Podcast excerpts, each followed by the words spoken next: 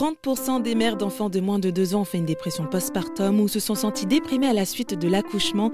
C'est ce que révèle un sondage d'OpinionWay de 2021. Afin de rompre l'isolement de ces mamans, Axel Renschmidt a créé son association Le Café des bébés en Gironde. Je suis allée à sa rencontre. Bonjour Axel. Bonjour. Alors du coup, vous m'accueillez aujourd'hui au Café des bébés à Gradignan, donc en Gironde, donc c'est pas très loin de Bordeaux. Hein. Alors est-ce que donc là on est dans la médiathèque euh, donc euh, Jean Vautrin.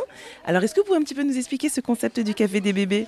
Alors, le Café des bébés, en fait, c'est un lieu qui permet aux mamans de sortir de l'isolement dans lequel les plonge euh, en fait la maternité, parce que quand on a un bébé en bas âge, en fait, on est un peu obligé de se plier au rythme du bébé et à ses exigences, et du coup, c'est compliqué de vivre bah, en même temps que les autres. Quoi. Les autres, ils sont au travail, euh, ils sont ailleurs, ils sont à droite, ils sont à gauche.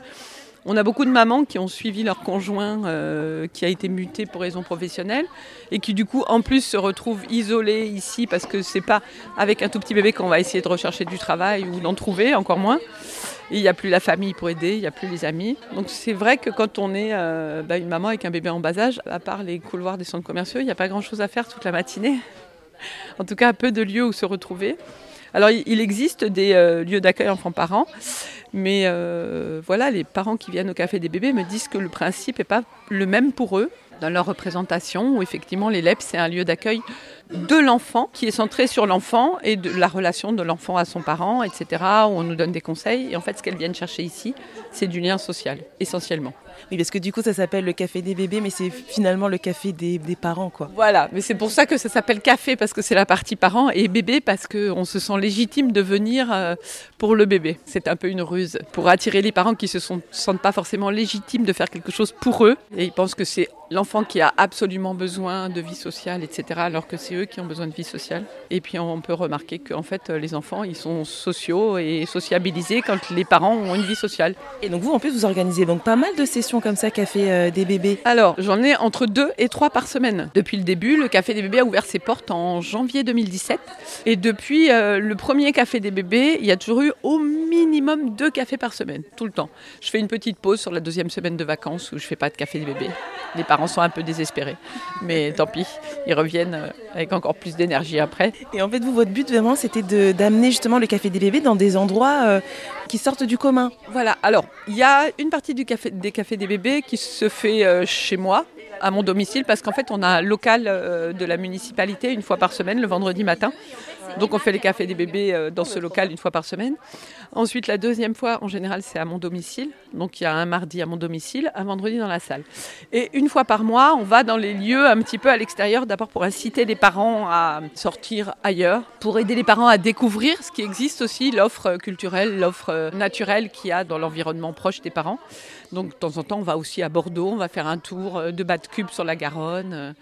On va dans la médiathèque, euh, à la médiathèque euh, Jean Vautrin une fois par mois qui nous réserve un créneau spécifique. Donc ça, c'est vraiment génial. Les parents sont tranquilles parce que du coup, ils n'ont pas peur qu'il y ait quelqu'un qui les, engueule toutes les deux minutes parce que leur enfant euh, bouge à droite, à gauche ou fait du bruit. On va à la ludothèque Les Couleurs du Jeu, qui est une, une ludothèque associative à Canéjean. Puis on va beaucoup dans des parcs, dans les espaces naturels de Gradignan, au lac Vert à Canéjean. On a un partenariat avec un horticulteur à Canéjean qui nous fait faire des cueillettes, on ramasser le citrouille pour Halloween, euh, voilà. Et en plus, il y a du monde hein, lors de ces sessions euh, Café des bébés. Là, depuis, euh, depuis que, le Covid nous a complètement quittés, ça a repris en flèche comme c'était avant le Covid. Et du coup, là, on tourne à 25 ou 30 personnes par café, donc enfants, parents compris. Et qu'est-ce qui vous a poussé alors à lancer donc ce café des bébés euh, euh, qui, euh, qui est censé donc bah, aider les, bah, les parents hein, à rompre l'isolement quand on devient parent? C'est pas simple hein, d'appréhender cette période-là, cette nouvelle étape dans une vie. Absolument. je me suis retrouvée mère pour la première fois il y a 27 ans parce que mon fils est né à 27 ans. Et en fait, je suis un peu tombée des nues quand j'ai constaté à quel point je me retrouvais toute seule. Et moi, j'avais décidé de m'en occuper, j'avais très envie de rester avec euh, mon bébé, mais il n'était pas question que je reste toute seule.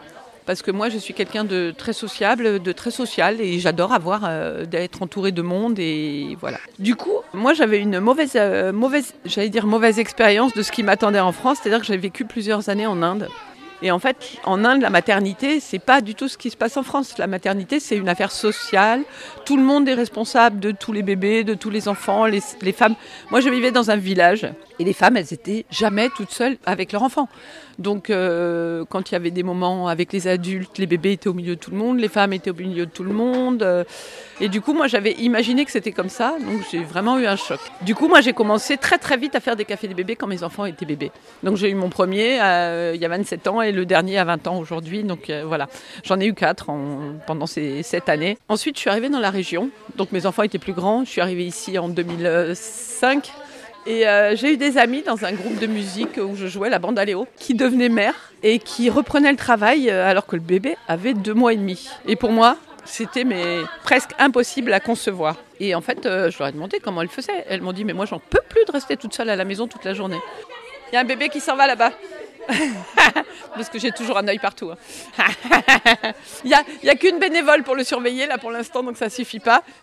donc la mère est obligée de courir après. Parce qu'en en fait, on a, euh, on a trois bénévoles au Café des bébés.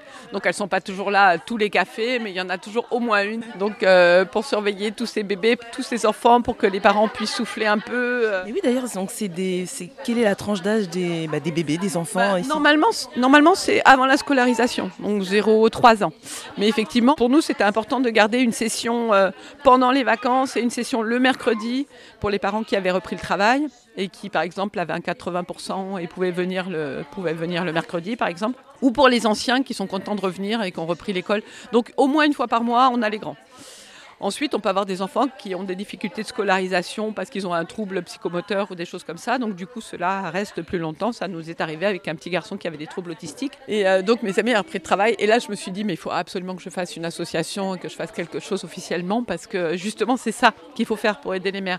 Parce que je suis pas sûre que ça existe une mère qui reparte euh, le baume au cœur au travail quand le bébé a deux mois et demi. Je pense que c'est dur pour tout le monde et que euh, c'est le prix quand même à payer si on veut retrouver une vie sociale, au-delà de l'autonomie financière que ça représente évidemment. Donc j'ai ouvert l'association en janvier 2017. Et voilà, et pour moi, j'ai eu des commentaires de parents, j'avais demandé pour les bilans, euh, parce qu'on est soutenu par la CAF, du coup on faisait des bilans, et j'ai demandé aux parents de me faire des commentaires sur leur ressenti du café des bébés. Et il y en a une qui me disait exactement ce que je pense, que c'est quelque chose d'utilité publique. C'est quelque chose de basique qui, de mon point de vue et du point de vue des mamans, devrait exister partout. Et en fait, ça n'existe pas. Il existe des lieux d'accueil parents-enfants qui sont tournés sur la relation parentale, qui sont centrés sur l'enfant. Euh, moi, j'ai des parents qui sont allés dans des espaces comme ça. Il y a un endroit, on leur, on leur a dit, mais vous pouvez arrêter de discuter entre vous et vous occuper de votre enfant qui joue là. Donc, effectivement, ça ne répond pas aux mêmes besoins. Et finalement, c'est un petit peu ne pas s'oublier. Enfin, même si on devient parent, c'est ne pas s'oublier, quoi. Exactement ça. C'est qu'on a beau devenir parent, on reste un adulte. Donc on ne peut pas se contenter de parler à un bébé toute la journée.